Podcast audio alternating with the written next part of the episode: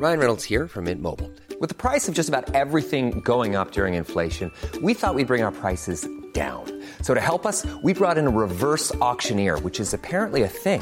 Mint Mobile unlimited premium wireless. Ready to get 30, 30, bit to get 30, bit to get 20, 20, 20, bit to get 20, 20, bit to get 15, 15, 15, 15 just 15 bucks a month. So, Give it a try at mintmobile.com slash switch. $45 upfront for three months plus taxes and fees. Promo for new customers for limited time. Unlimited more than 40 gigabytes per month. Slows. Full terms at mintmobile.com. Heraldo Podcast, un lugar para tus oídos. Les haré dos confesiones. Una es que yo fui un niño muy consentido. La otra es que a mí no me daban domingo.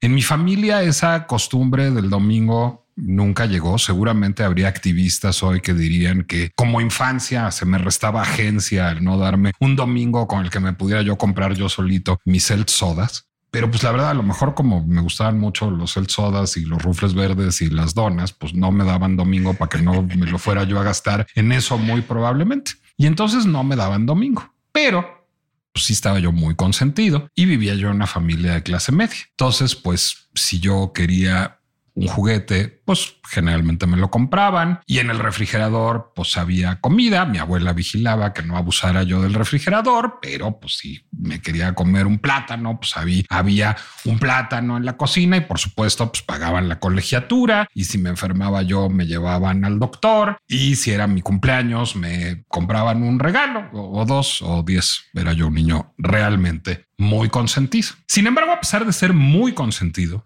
yo envidiaba muchísimo a los niños que sí recibían domingo y decía, qué padre, qué, qué, qué bonito ha de ser que te den dinero para hacer con él lo que tú quieres. Bueno, imaginemos un niño que hubiera sido la antítesis de mí. ¿Cómo sería un niño que hubiera sido la antítesis de mí? Si hubiera sido un niño al que a lo mejor le daban 100 pesos de domingo, nada más, mil pesos de domingo, nada más que sean tres mil pesos de domingo. Imagínense un niño al que le dan, bueno, vamos a hacerlo mensual, tres mil pesos mensuales para que tú hagas con ello lo que quieres. Ah, pero con una condición.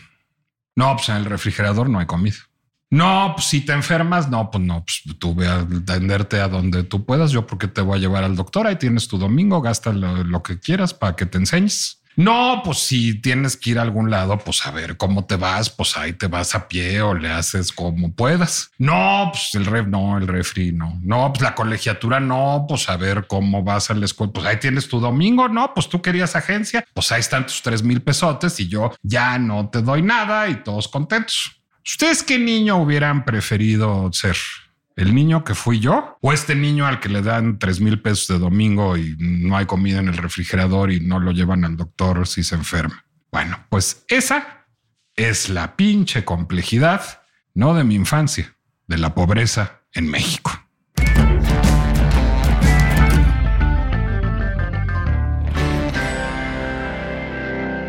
Soy Nicolás Alvarado, me da mucho gusto darles la bienvenida a una emisión más de la pinche complejidad, que a ver si no me acusan de que sea la pinche frivolidad, porque ¿qué ando yo hablando de niños consentidos y domingos cuando lo que vamos a hablar es de la ENIG, la encuesta nacional de ingreso y gasto en los hogares, que acaba de publicar hace unas pocas semanas el INEGI y del estudio de medición de pobreza 2022 del Coneval. Bueno, pues es que el problema es exactamente el mismo. Porque les voy a decir que muchos que no votamos por este gobierno, que no estamos de acuerdo en su política económica, que tenemos amigos economistas, este que hasta luego tenemos la osadía de tener chats con amigos economistas, que es mi caso. Yo soy el único comunicólogo que forma parte de un chat con, imagínense ustedes, Enrique Provencio, Jorge Andrés Castañeda, Ricardo Becerra y nuestro invitado de hoy. Y ahí tengo la osadía de discutir con ellos de cosas de economía, ves poquito, porque si ellos sí le saben mucho más cabrón que yo. Pero bueno, pues este, en este chat de amigos, que se llama, confesaré, desestímulos económicos, porque así vemos la situación, lo creamos en pandemia, pues vivimos siempre muy preocupados por la situación económica en el país, por la política económica. En la pandemia nos preocupó muchísimo que no hubiera medidas contracíclicas para reactivar la economía y durante unos días nos tuvimos que tragar que muchos conocidos nos vinieran a decir, ah, pero ya vieron cómo salió el INEGI, ya vieron cómo salió la ENIG, la pobreza disminuyó. Finalmente, la política económica de este gobierno es un éxito. Estamos ganando, teniendo un ingreso mucho más grande que antes. Bueno, sí y no es un primer dato. El ingreso corriente se parece bastante al ingreso corriente de 2016. Es decir, en 2016 el ingreso corriente trimestral promedio en México era de 63.500 pesos, ahora es de 63.695. ¿Qué pasó en medio? Pues en medio pasó que se cayó. Se cayó por una serie de factores económicos, políticos y sanitarios. En 2020, claro, en la pandemia, el ingreso corriente trimestral promedio era de 57 mil pesos. Entonces, ¿qué sucedió? Que regresamos al promedio de 2016. Bueno, pasan además cosas curiosas en la ENIG. Por ejemplo, no es que haya aumentado mucho en em, el empleo, aumentó mucho una categoría misteriosa que se llama otros trabajos. Yo no sé qué es eso de otros trabajos, pero suena un poco a la informalidad laboral. 18% aumentó. Y luego los programas gubernamentales aumentaron 58%. No es poco. Bueno, pues ¿qué son los programas gubernamentales? Son el domingo. Es decir, yo te doy una lana. El problema es en qué te puedes gastar la lana y que esa lana pues es como un domingo. No es suficiente para satisfacer todas tus necesidades. Si tú vives en un estado de bienestar, que esa es la parábola que estaba yo haciendo, o sea, si tú vives en un estado que te garantiza acceso a la salud, a la educación, a la vivienda, a la alimentación. Ah, bueno, pues entonces ese domingo está muy padre porque te lo puedes gastar en lo que tú quieras. Pero si no vives en un estado de bienestar, bueno, pues pasa lo que me decía ayer un amigo mío. Lo que me decía es, bueno, pues es que la gente se está gastando las pensiones en el doctor Simi. ¿Por qué se está gastando las pensiones en el doctor Simi? Porque se redujo de manera muy importante el acceso a la salud. ¿Cómo sé esto? Bueno, lo sé porque hay un estudio anual de medición de la pobreza que hace el Coneval. ¿Qué es el Coneval? El Coneval, el Consejo Nacional de Evaluación, lo que evalúa son políticas públicas y este, esta institución, el Coneval, que es un órgano autónomo, a, pesar de los pesares, bueno, pues lo que hace es medir desde el año 2009 la pobreza en una dimensión valga la redundancia, multidimensional. Es decir, lo que dice el Coneval es, no basta con generar mayor ingreso trimestral promedio para combatir la pobreza, sino la pobreza se resulta, digamos, de el bienestar económico, pero también del acceso a los derechos sociales, educación, salud, seguridad social, vivienda, servicios básicos y alimentación y al contexto territorial el grado de cohesión social, pues en una comunidad que está tomada por el crimen organizado, no hay las mismas condiciones de prosperidad y comunicación, es decir, comunicación territorial, si hay acceso a una carretera eh, pavimentada por donde lleguen los insumos o no. A partir de esta medición multidimensional nos encontramos con un dato pues realmente muy preocupante. El 50.4% de la población no tiene acceso a servicios de salud. En 2016 era el 18% el que no tenía acceso a servicios de salud. En 2018, 20%. En 2020, 35%. En 2022, la mitad de la población no tiene acceso a servicios de salud y el 64% de la población no tiene acceso a la seguridad social, lo cual me explica pues el aumento de ese 18% de otros trabajos. Entonces, estamos mejor o estamos peor. O como diría un escritor que me gusta mucho y que mi amigo Salomón Chertorivsky sabe que me gusta mucho, Alejandro Dumas hijo, es demasiado, pero no es suficiente. ¿Será que es demasiado, pero no es suficiente, Salomón Chertorivsky? Hola, querido Nicolás, pues qué gusto estar, este, qué, qué, qué buena introducción. Eh, es un buen ejemplo y una buena diferenciación entre lo que significa tener un ingreso suficiente para poder adquirir los bienes y servicios que requieres. Es decir, el, alimento lo adquieres, el vestido lo adquieres, este, pagas tu transporte. Hay muchas cosas que tienes que pagar. Tu renta o vas pagando tu vivienda. Necesitas ingresos, pero además necesitas cubrir ciertos satisfactores que en el caso de nuestro país son derechos, eh, como es el, derecho al acceso a la salud, el derecho a la educación, el derecho a una vivienda digna, largo etcétera. Y para cada uno de estos espacios, pues hay diferentes formas de poder satisfacer esas necesidades. En el caso del ingreso, hay que decirlo, y, yo no me a tratar de responder si esto es demasiado, si es suficiente. Eh, a ver, seguimos viviendo en un país donde casi 49 millones de personas están en pobreza. Ese no es un país en el que, en el que uno crea que se están logrando este, las cosas o que se estén caminando a tener una sociedad que verdaderamente pueda significar donde uno aspira. Pero déjame citar a un amigo nuestro y a un amigo nuestro que si cabe es más opuesto a este gobierno que tú y que yo, que es Jorge Andrés Castañeda. A ver, Jorge Andrés en su columna del economista de la semana pasada dice que haya 5 millones de pobres menos no es poca cosa. Y tiene razón, ¿eh? A ver, yo creo que, y, y a eso vamos más allá de que si es demasiado suficiente, hay buenas noticias en los resultados que nos da la encuesta nacional de ingreso y gasto de los hogares, y que, es quizá, y, y lo agregaría en el resumen que hiciste como paréntesis, es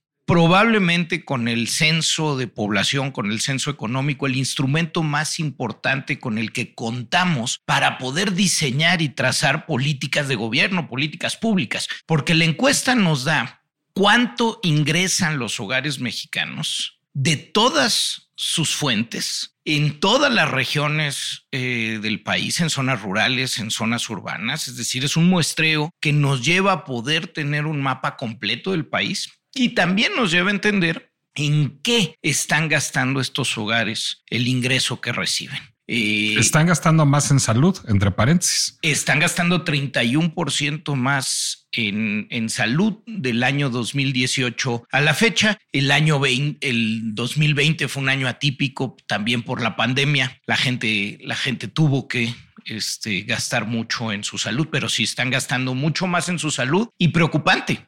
Están gastando menos en su educación. Es decir, se redujo el dinero también, como tuvieron que utilizar más dinero para su salud, también redujeron el gasto en otros, en otros temas. Están gastando además más en alimentos. Más en alimentos porque además tuvimos una inflación importante en estos años. Y menos en ropa, 14%, porque supongo que no les alcanza.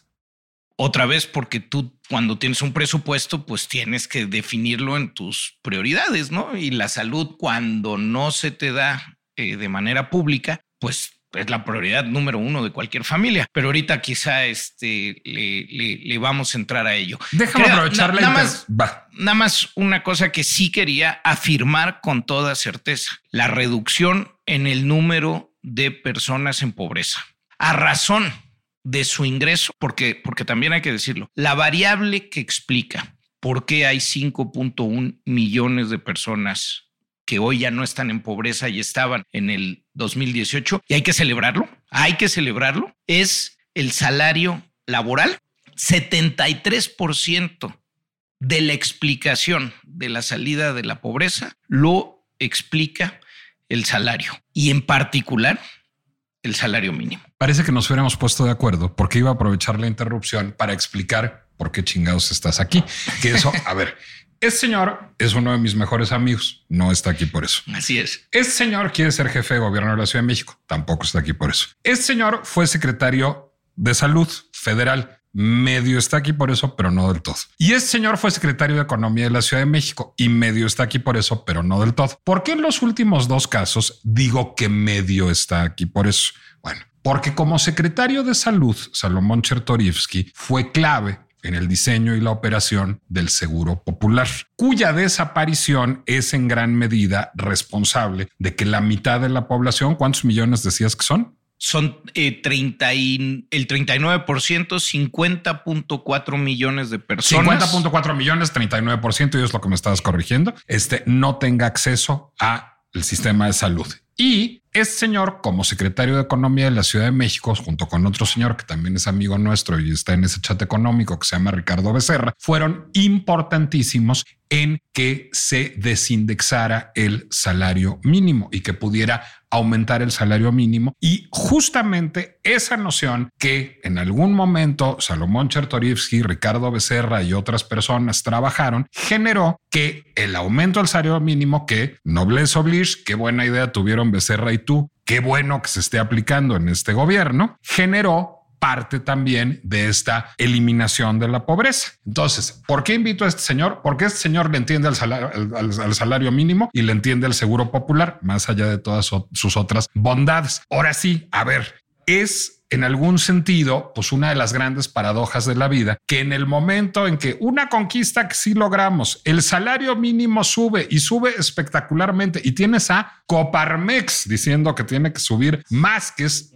preciosa la escena y al mismo tiempo desaparece el seguro popular. Es como de la ley de Murphy, Salo. Es una contradicción absoluta y es un tema muy triste, porque imagínate ni, si ni siquiera hubiéramos desaparecido el seguro popular ni mejorado el sistema de salud, porque no era perfecto. Si no hubiéramos continuado con lo que teníamos, los resultados que hoy tendríamos, Nicolás. Si no tenemos mejores resultados en el combate a la pobreza, porque las carencias aumentaron en su conjunto. Ese es, el tema. Y la que más aumentó por muchísimo es la carencia al acceso a la salud. Y esa se explica, como bien decías, por la desaparición del Seguro Popular, por la destrucción del sistema de planeación, compra y distribución de medicamentos y, por supuesto, pues por la pandemia y el rezago que esta ocasionó en el sistema. Te voy a hacer una pregunta casi psicoanalítica y me, vas a decir, pues no soy el doctor Freud y no sé, pero intenta respondérmela a lo mejor de tus capacidades. Si no le hablamos a Tere, vale. No, porque es neuropsicóloga, mejor le hablamos a Unice Cortés.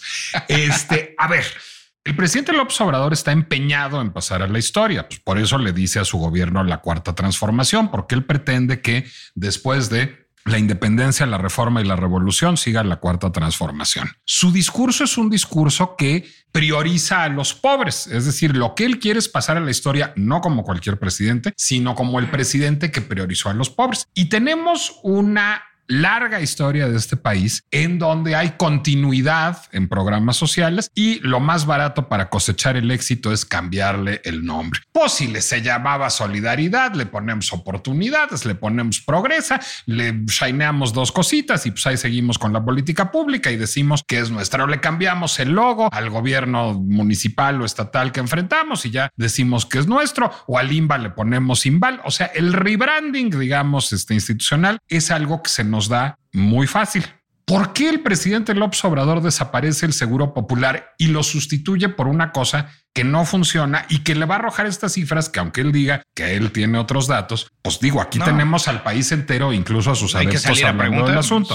Es decir, ¿cómo te explicas que desaparezca una cosa que ya está y que bien o mal o sea, ¿por qué no la rebrandeó? ¿Qué pensó que podía hacer? Mira, eh, el, presidente es un hombre de ideas muy fijas, eh, para no decir muy necio, eh, y, se crea prejuicios que nunca se borra de, de su cabeza. Cuando en 2003 se inició la discusión para crear el sistema de protección social en salud y su brazo operativo, el Seguro Popular, y pues fue muy fuerte la discusión. Julio Frenker, en ese entonces el secretario de salud, y el jefe de gobierno de la ciudad, en ese entonces Andrés Manuel López Obrador, tenía como política estar en contra de todo lo que propusiera el gobierno del presidente Fox. ¿Qué proponía? ¿Cuál era su, ahora sí como dicen ustedes los que saben de comunicación y de marketing, ¿no? Su unique selling proposition. ¿Cuál era su propuesta? Estar en contra de todo lo que dijera el gobierno federal. Que si horario de verano, estoy en contra del horario de verano. Que si aeropuerto en Texcoco, estoy en contra del aeropuerto en Texcoco. Que si seguro popular, no es ni seguro y no es popular. Bueno, se quedó con esa frase en la cabeza desde el año 2004. Mientras él estuvo como jefe de gobierno, el Seguro Popular no pudo aterrizar en la Ciudad de México. Fue hasta que llegó el siguiente gobierno que pudo eh, eh, empezar a trabajar el Seguro Popular en la Ciudad de México. Eh, pero se quedó con eso. Pasaron 15 años Nicolás, 15 años, en donde te voy a decir una cosa, el seguro popular es la política del Estado mexicano que más investigación, evaluación y publicaciones en revistas bajo revisión de pares tiene en la historia de nuestro país. Es decir, teníamos a 15 años de su existencia y 53 millones de afiliados información suficiente para saber qué cosas funcionaron que había que continuar, qué cosas eran mejorables y también qué cosas no funcionaron, como pasa en mucha política pero pública. Además, pues para eso existe el Corneval, ¿eh? Eh, para eso existe la evidencia, porque si la política pública no se construye o se reconstruye o se recalcula conforme a evidencia, sino en base a prejuicios, pues flaco favor le estás haciendo. Entonces, todo eso que existía fue completamente ignorado, Nicolás, y lo que prevaleció fue el prejuicio. Tiene que haber otro sistema porque el seguro popular privatiza, porque el seguro popular eh, no cubre todo, este, y entonces vamos a crear un sistema que cubre todo para todos. ¿Por qué no sirve ese sistema? Bueno, por muchas razones, pero trato de ser muy puntual. Primero, porque todo para todos es como decir nada para nadie. Es una mentira.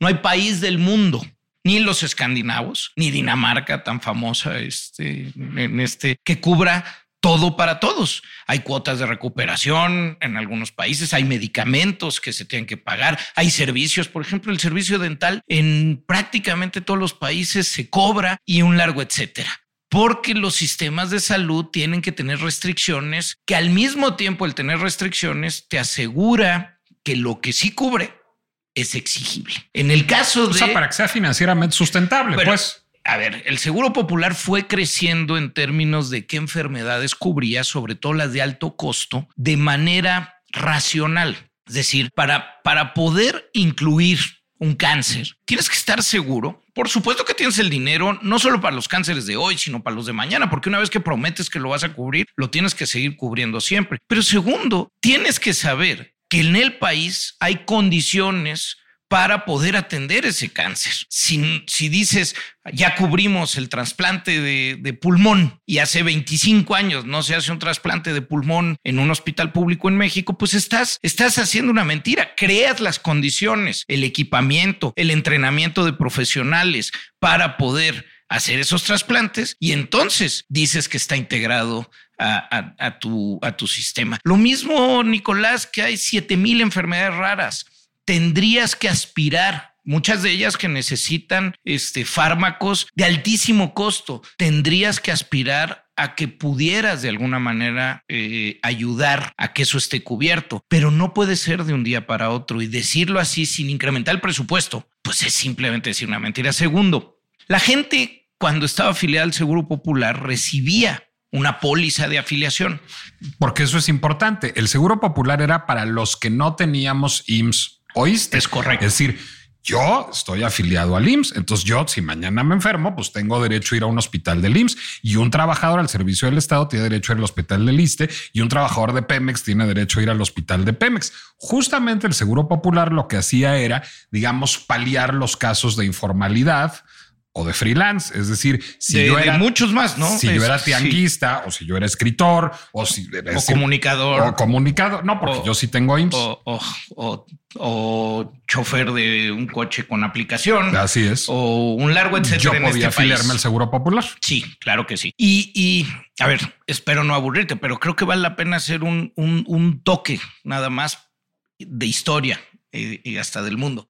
Muchos países decidieron construir sistemas en base a lo que Beveridge propuso en Inglaterra a partir Beveridge, del el creador 45. del National Health Service, el sistema de salud que, los- británico. que tenían que ser universales. Esto es a partir de la Segunda Guerra Mundial, básicamente, ¿no? En donde no importaba tu estatus laboral, tú podías tener acceso a ciertos derechos, en este caso específicamente el servicio de salud. Y sin embargo, en el, en el NHS te cobran el servicio dental, te cobran los Algunos, anteojos. este, algunos están, este, algunos no están incluidos nuevamente, a pesar de ser universal, este, etcétera. Pero muchos otros países, tiempo atrás y con éxito, decidieron ir por un sistema bismarckiano, es decir, que el, los derechos los ibas a adquirir a partir de tu estatus laboral y que eso te generaba no solo un ingreso, sino un ahorro y un aseguramiento con tu ingreso laboral que en los casos de necesidad como en la salud te iba a tener beneficios. Ese es el caso de Alemania, ese es el caso de Francia, que hay servicios de seguridad social y es lo que México intentó con su constitución del 17, con la creación del Instituto Mexicano del Seguro Social en el 43, es decir, que la población iba a tener un trabajo, un trabajo asalariado, es decir, un patrón, y que a partir de eso ibas a tener servicios de salud. Funciona muy bien cuando las tasas de informalidad no son las que tiene México. Funcionó muy bien y fue un muy buen amortiguador social para una parte importante de la población que tuvo un trabajo en esas condiciones. Pero llegados los ochentas, eh, la mitad de la población no tenía un trabajo en esas condiciones. Por tanto, a la población eh, que no tenía un trabajo formal, no se le daba la salud como un derecho. A partir de 1982, el doctor Soberón logra que se incluye en la Constitución el derecho a la protección a la salud, pasando de un sistema de Bismarck a un sistema de Beveridge. Pero nos faltaba crear el sistema. Hasta el año 2003 se crea un mecanismo para poder financiar y se pretendía la reforma del Seguro Popular que fuera una reforma de, de mediano plazo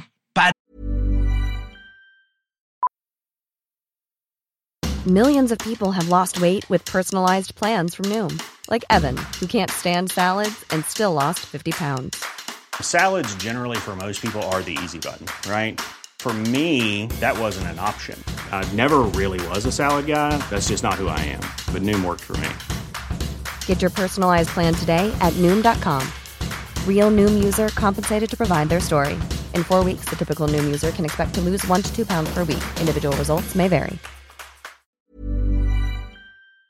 Empezar a equilibrar el financiamiento entre una persona que tenía IMSS o una persona que no lo tenía, porque antes era, era abismal la diferencia, con una contradicción, ¿eh?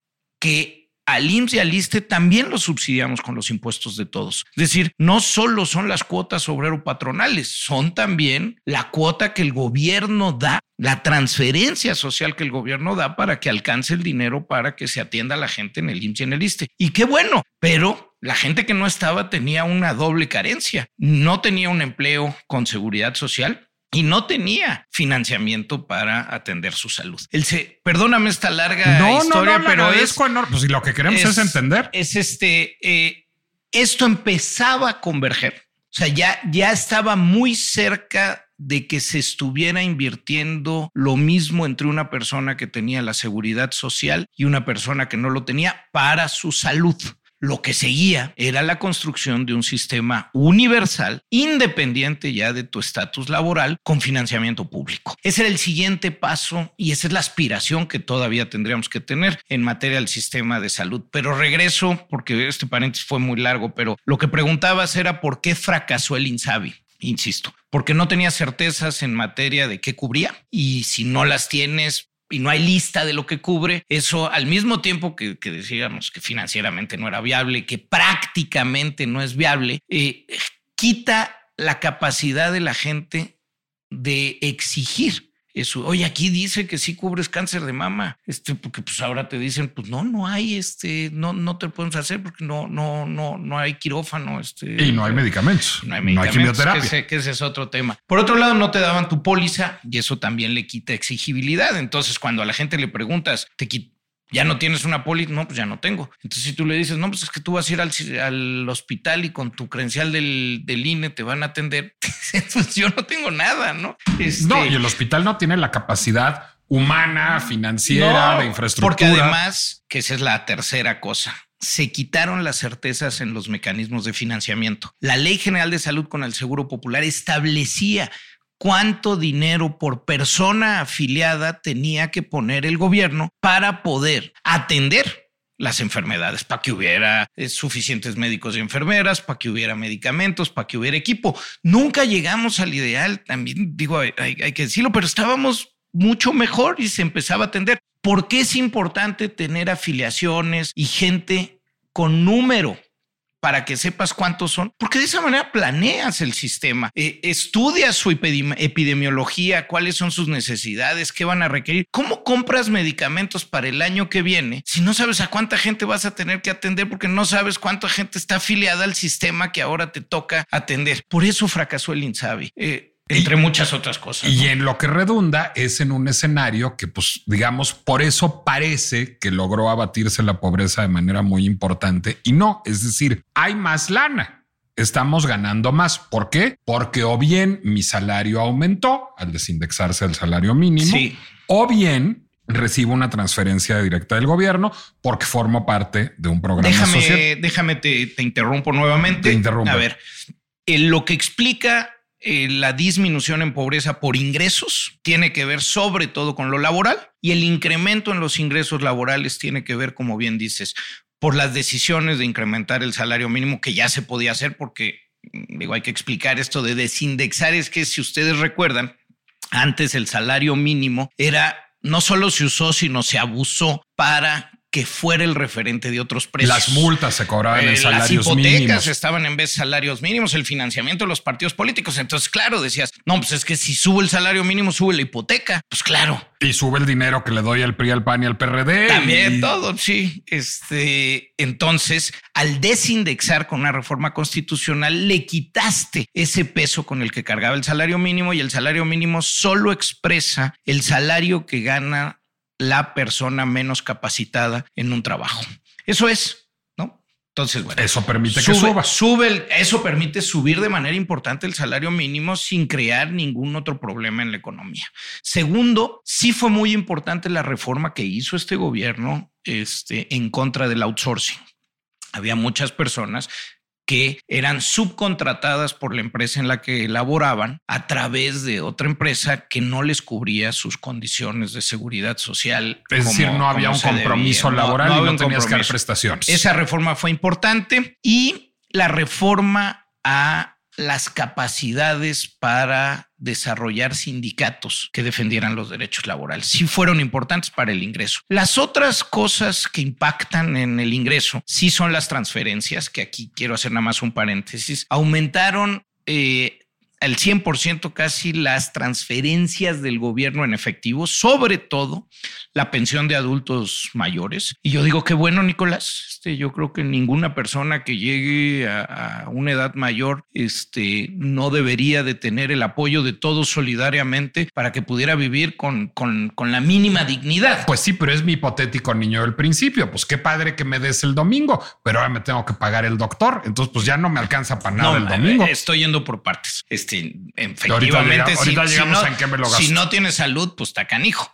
Este, pero pero está muy bien que tengas un ingreso cuando lo dejas de tener. Y pues sí, somos un país que está envejeciendo, que no generó ahorros suficientes, que no tiene un sistema de pensiones contributivas o las que contribuiste a, lo largo de tu vida laboral que permita hoy sostener a todos los que envejecieron, sobre todo a todos los que no estuvieron en el sistema de, de trabajo asalariado y un largo etcétera. Entonces sí subieron al 100%, nada más tengo que hacer esta anotación. Como subió parejo y universal, se redujeron las transferencias en términos proporcionales de lo que le llegaba a los más pobres, porque antes era menos dinero pero se repartía a través de eh, progresa, prospera, oportunidades. O como se llamara en el sexenio. Le llegaba a los más pobres y no tenía prospera ni progresa este, una persona que estaba en los niveles más altos de ingreso. Hoy la pensión universal la pueden recibir todos. días de las lomas. Todos, todos, todos. Entonces, en términos proporcionales, los más pobres reciben hoy menos y en términos proporcionales, los más ricos reciben mucho más de las transferencias de gobierno. Ahí hay una discusión interesante entre la universalidad y las focalizaciones, pero ese es, ese es otro de los aspectos. No es el más importante en por qué salió la gente de la pobreza, pero sí crecieron las transferencias, como está a los ojos de todo, pero con esa anotación este, que preocupa por el tema, sobre todo los más pobres. La otra creció mucho las remesas, Nicolás. Este, bueno, pero eso, no es una buena noticia, hasta lo es una pésima Nadie dice que es una buena noticia, pero si analizas las fuentes de ingreso de las familias mexicanas, una parte en algunas zonas del país, eh, eh, las remesas es relevante. Pues sí, pero ese no, déjame no solo echarle la culpa al presidente López Obrador, que es algo que nos gusta mucho a mí y a mis amigos. Es culpa del presidente López Obrador y de todos los gobiernos anteriores que hayamos generado un modelo económico que expulsa a trabajadores porque no tienen oportunidades aquí. O sea, a mí me daría vergüenza estar presumiendo las remesas. De ninguna manera ni pondría la palabra presumir como lo hacen otros. Este, yo lo que sí diría es que explica una de las fuentes de ingreso. El que eso haya crecido, que la economía de Estados Unidos esté bien, que allá también en algunos sitios haya habido aumentos al salario mínimo y eso explica también una parte de las transferencias, pero la, la mayoritaria es el ingreso laboral y lo que más explica ello es el aumento al salario mínimo. Por otro lado, tienes las carencias de las que hablabas. Eh, es decir, la pobreza es multidimensional a partir del 2008. Se mide con estos dos factores. Por un lado, el dinero que tienes y si, se te, si te alcanza primero para cubrir una canasta alimentaria, es decir, que puedas desayunar, comer y cenar, o si te alcanza para cubrir la comida y además algunos otros bienes necesarios. Por otro lado, tienes seis eh, derechos a cubrir que se entienden como carencias cuando no lo logras. Está el, la vivienda, acceso a la educación, este, a servicios de salud, a seguridad social, la calidad de la vivienda, los servicios básicos este, de, la, vivienda, el agua, el, drenaje. Eh, y la alimentación. Este, básicamente con eso se mide la pobreza este, multidimensional. Tú puedes tener un ingreso suficiente y tener algunas de estas carencias. Tú puedes no tener ingreso suficiente y no tener carencias. Tú puedes no tener ingreso suficiente y tener una o más de estas carencias. Y esto se te va situando en los diferentes espacios de la pobreza o te va dejando vulnerable. Deja de poner un ejemplo caricaturesco de los que me gustan. Yo puedo tener 10 millones de dólares y estar en medio del desierto. Pues no soy rico, es decir, porque no me sirven para nada. No voy a tener agua, no voy a tener de comer, no voy a tener con qué guarecerme del frío o de los animales en la noche. Es decir, eso no es haber salido de la pobreza.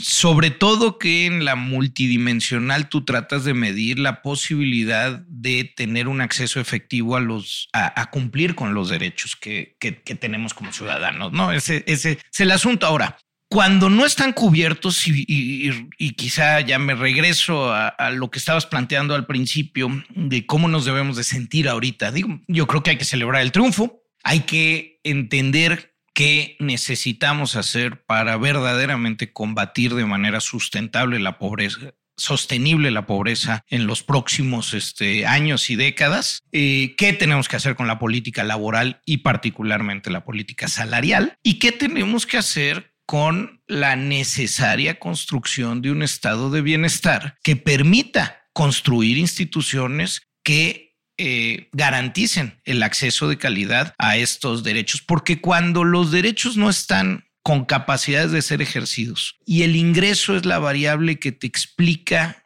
esta salida de la pobreza, eh, por efectos bastante mínimos, decir, todavía el salario mínimo, pues cuando lo recibes, eh, pues te alcanza para comer y te sobran 60 pesos. O no. Eh, eh, bueno, te sobran para lo demás, es lo que estoy diciendo cuando lo recibes. El problema cuando tu éxito en el combate a la pobreza estuvo aparejado a un, a un incremento laboral momentáneo es que cualquier situación crítica, cualquier crisis financiera, cualquier pandemia, este, te lleva nuevamente a que esa población pues pierda los ingresos y no tenga, como no tiene hoy, el acceso a los derechos. Justo quería invitarte a esa aduana porque sí, sí te quiero llevar a donde me quieres llevar, sí te quiero llevar a una solución sostenible a largo plazo para la construcción de un estado de bienestar. Pero antes de eso quiero hacer una aduana. Supongamos que seguimos como estamos. O sea, supongamos que seguimos con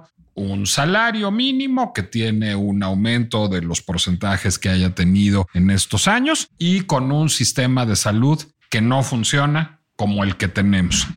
¿Qué tanto tiempo podríamos estar medio echando las campanas al vuelo de que hemos logrado abatir la pobreza? Mira, Nicolás, eh, se está muriendo gente todos los días por falta de acceso a los servicios de salud, por falta de medicamentos. Son más de 3 mil niñas y niños que han muerto en el país en estos años por no tener acceso a sus medicamentos de cáncer. No, no estamos hablando de una cuestión nada más de pobreza, estamos hablando eh, de un tema de vida o muerte. Este, mueren todos los días personas porque no se pueden atender. Estamos en el momento desde los 90 que Jesús Cumate inicia con el sistema universal de vacunación. Estamos en el peor momento de, de vacunación infantil en nuestro país. Estamos viendo aparecer enfermedades que ya habíamos no eliminado porque no, no se eliminan, pero que teníamos absolutamente controladas. Por ejemplo, desde 1994 no teníamos casos autóctonos de sarampión. Hoy volvemos a tener este, casos de sarampión en, en el país y eso es por la baja vacunación y eso va a crear falta de posibilidades de desarrollo en, en, y muerte. En, es decir, se va a morir más gente. Eso es lo que vamos a Se va a morir más gente porque además estamos envejeciendo y además las enfermedades que hoy nos aquejan pues son las crónicas no transmisibles que son más complejas y caras de atender. Correcto. Eh, salvada la aduana, ahora sí. Bueno, ¿y qué sí hay que hacer? Es decir, ¿cómo se aprovecha lo que se logró en términos salariales y se reconstruye un, un, sistema de salud, digamos, de una manera viable para lograr ahora sí un, una manera de abatir la pobreza multidimensional en el marco de un estado de bienestar. Ya, ya, ya sé que parece una pregunta muy sencillita y es muy a gusto tener enfrente un cabrón que le va a decir a uno qué hacer. Yo sé que no es enchilame otra gorda. es una respuesta complicada. Es complicado, pero, pero como lo hemos venido platicando a lo largo de, del podcast, eh, son dos piezas. Eh, por un lado, en efecto, necesitas construir un estado de bienestar. ¿Y cómo se hace ¿Qué, eso? ¿Qué elementos debe tener? Es, es, una de las primeras definiciones. ¿Qué quieres para todos? Eh, eh, yo te pongo. ¿Qué quieres y qué puedes, no? Eh, primero, ¿qué quieres? Porque uno de nuestros grandes problemas, Nicolás, y voy a llegar al no, dinero. Pues yo quiero la paz mundial como Miss no, Universo, no, pero eso no, es. No, no, pero es que el presidente está un poco en yo quiero la paz mundial como Miss Universo. Pero, pero, actúas en consecuencia. O sea, lo, lo que quiero decirte es llevarte a que estemos obligados a pensar qué queremos como sociedad, porque de esa manera es que podemos salir a buscarlo. No que cuánto dinero tenemos hoy y entonces para qué nos alcanza. Esa es una mala fórmula que se ha usado muchos años, ¿eh? Este, y es una mala fórmula en lugar de decir, pues necesitamos más dinero si queremos tener las cosas a las que aspiramos. Bueno, hay que hacer las condiciones para tener más Eso dinero, entonces también. Sí, se puede. Pero bueno, ahorita llego a eso. Yo en un este, sistema de, bienestar, eh, yo diría que por lo menos tendría que haber cuatro elementos. Eh, el, primero tienen que ser el acceso a la salud eh, de calidad, homogénea, para todas y para todos. Que déjame hacer un paréntesis. Es un sistema que tiene que cambiar en muchísimos sentidos, no nada más su financiamiento, no nada más este, que sea universal y único, etcétera, tiene que estar basado en la prevención. Hoy nuestro sistema está basado en la curación. Otra vez porque estamos envejeciendo por el tipo de enfermedades. Hoy, si no dedicamos un verdadero esfuerzo por virar el sistema curativo al sistema preventivo, no nos va a alcanzar ningún dinero. Es decir, ahí, ahí tenemos un tema y podemos platicar de prevención porque es un, una cosa apasionante. Lo que no, se porque tiene que si, hacer. no, si, no, se invierte en salud preventiva, va a haber que tratar más enfermedades graves. Pues eso es todo. A más gente le van a dar infartos o diabetes. O, a ver, déjame poner un ejemplo personal. Si yo hubiera, si yo no hubiera fumado todos los años que fumé y no hubiera subido de peso todo lo que subí y no hubiera hecho todo el ejercicio, pues a lo mejor no me hubiera dado hipertensión a pesar del antecedente genético y no tendría que gastar en el atacán de cada día. Bueno, eso escálalo al nivel de un sistema de salud.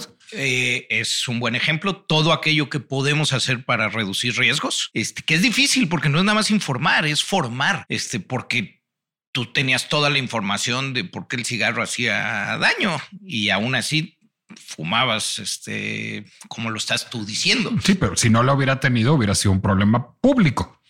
Al tenerla, pues fue un problema mío. Sí, pero lo paga el dinero público. No en mi caso, pero, pero sí en la mayoría de los seguro casos. social. Este, pero, pero en efecto. Sí, pero el Atacán este, me lo compro yo, no, se no lo, lo que, el seguro lo que social. tenemos que hacer es, es, es pasar de la información a la acción.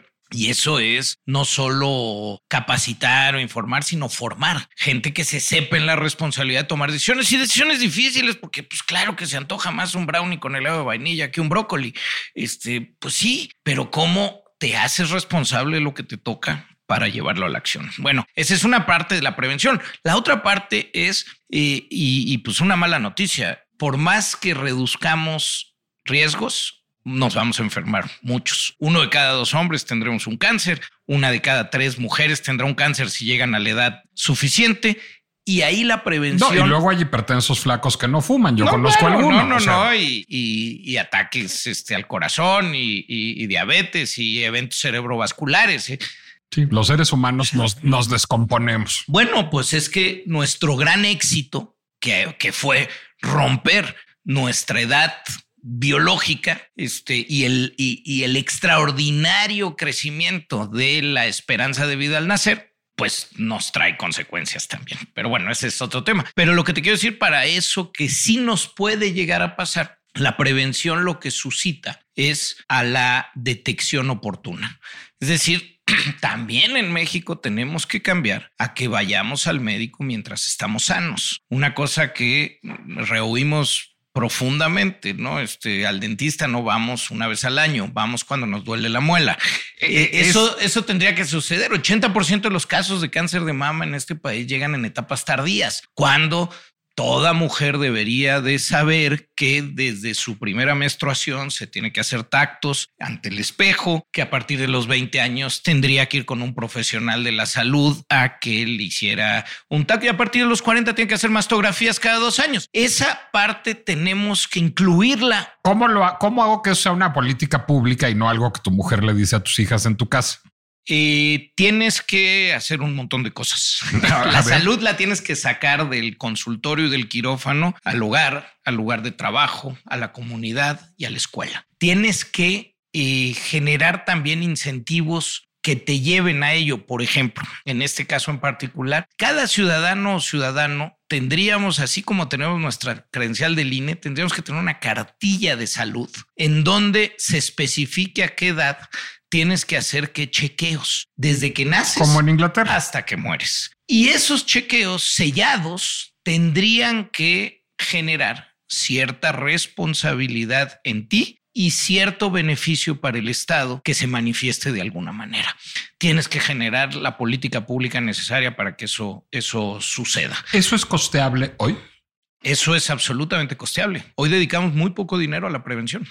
¿No? Estamos dedicando más del 80% del recurso de la salud a la atención este, y, menos del 20% a la prevención, incluyendo vacunas. Tendríamos que regresar a un sistema de compra consolidada de medicamentos. A eso, por supuesto, por supuesto, eso sin lugar a duda, pero, pero es mucho más complejo que ello. Pero eh, estábamos en los elementos de un estado de bienestar, una educación de calidad, no, pero a ver, terminemos salud. Ah, salud es. ¿Qué más quieres? salud preventiva. Salud preventiva en sus dos vertientes, ¿no? Reducción de riesgos y detección oportuna. Compra consolidada de medicamentos. Eh, sí, es fundamental que no es nada más comprar. E, es y, déjame ver si no otra vez, este, si no me estoy metiendo en paréntesis que aburren, este, pero, pero déjame tratar de, de, de, de dar una pruebita de lo complejo que es comprar eh, medicamentos. ¿no? Tú tienes que hacer eh, estudios de demanda y de oferta. ¿Qué tienen que ver con la demanda? ¿Cuántos medicamentos de qué tipo, en qué lugar vas a necesitar y en qué momento del año? Eh, estás hablando de más de 1600 productos desde el paracetamol más simple hasta la mezcla de oncológicos este, más, más compleja en diferentes sitios del país en diferentes momentos del año.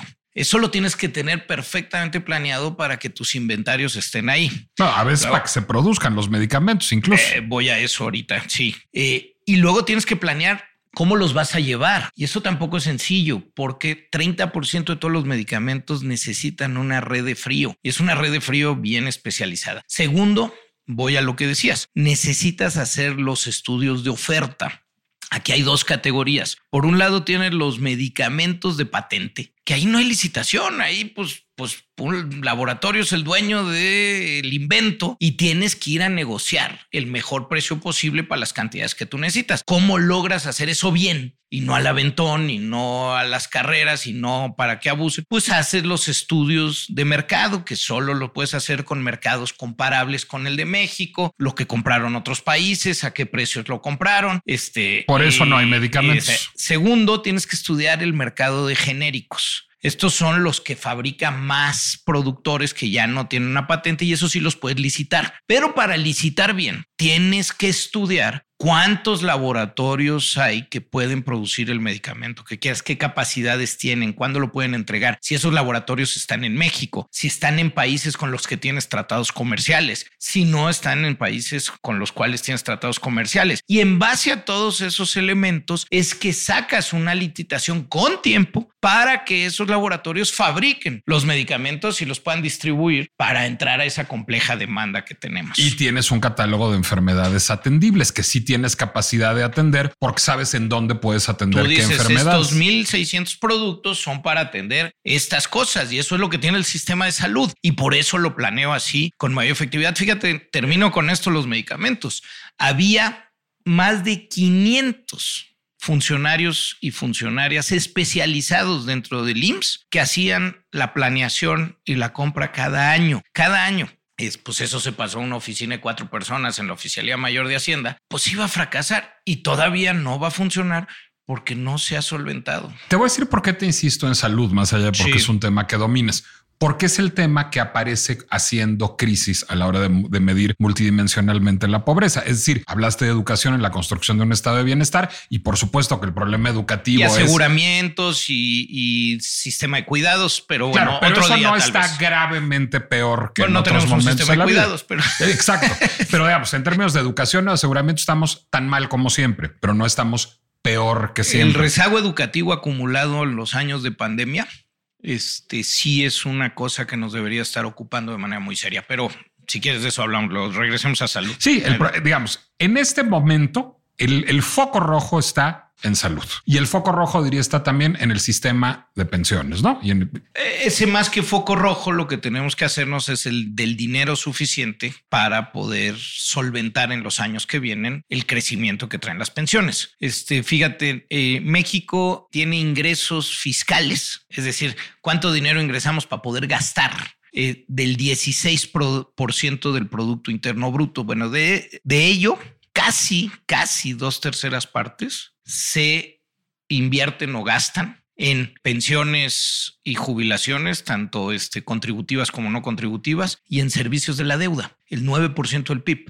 Es decir, lo que tiene el Estado mexicano, y eso va a crecer de manera muy importante, tan solo el próximo año hay un incremento en la pensión de adultos mayores del 25%, que qué bueno, pero en paralelo nos tenemos que preguntar y nos tenemos que ocupar en cómo vamos a pagar ello. Necesitamos sí o sí si queremos tener un estado de bienestar y si queremos hacer sostenibles las pensiones y jubilaciones, poder construir un sistema de salud de calidad, necesitamos una reforma fiscal. Y eso pues a nadie le gusta entrar al tema del dinero y menos en año electoral, pero pues creo que, que, discutir de cómo vamos a pagar lo que queremos para todos es un tema fundamental. Salomón, estos son temas que tú abordas de manera recurrente en tus escritos, en tus conferencias, en tus apariciones públicos. ¿Dónde po podemos seguirte en redes sociales para estar al tanto de justamente todo lo que produce sobre estado de bienestar, sobre pobreza, sobre salud, sobre política económica? Muchas gracias. Eh, Arroba Chertorivsky en, en Twitter,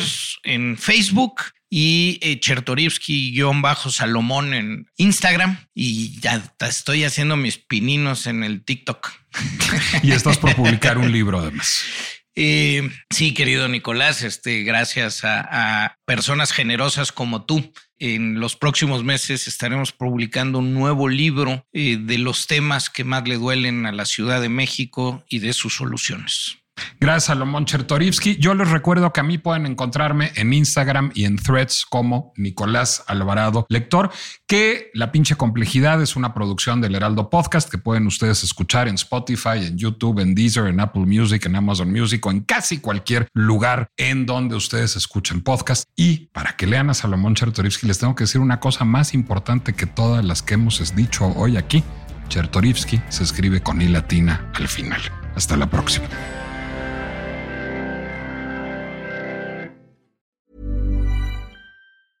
Small details are big surfaces. Tight corners are odd shapes. Flat, rounded, textured, or tall. Whatever your next project, there's a spray paint pattern that's just right. Because Rust new Custom Spray 5 in 1 gives you control with five different spray patterns. So you can tackle nooks, crannies, edges, and curves without worrying about drips, runs, uneven coverage, or anything else. Custom Spray 5 in 1. Only from Rust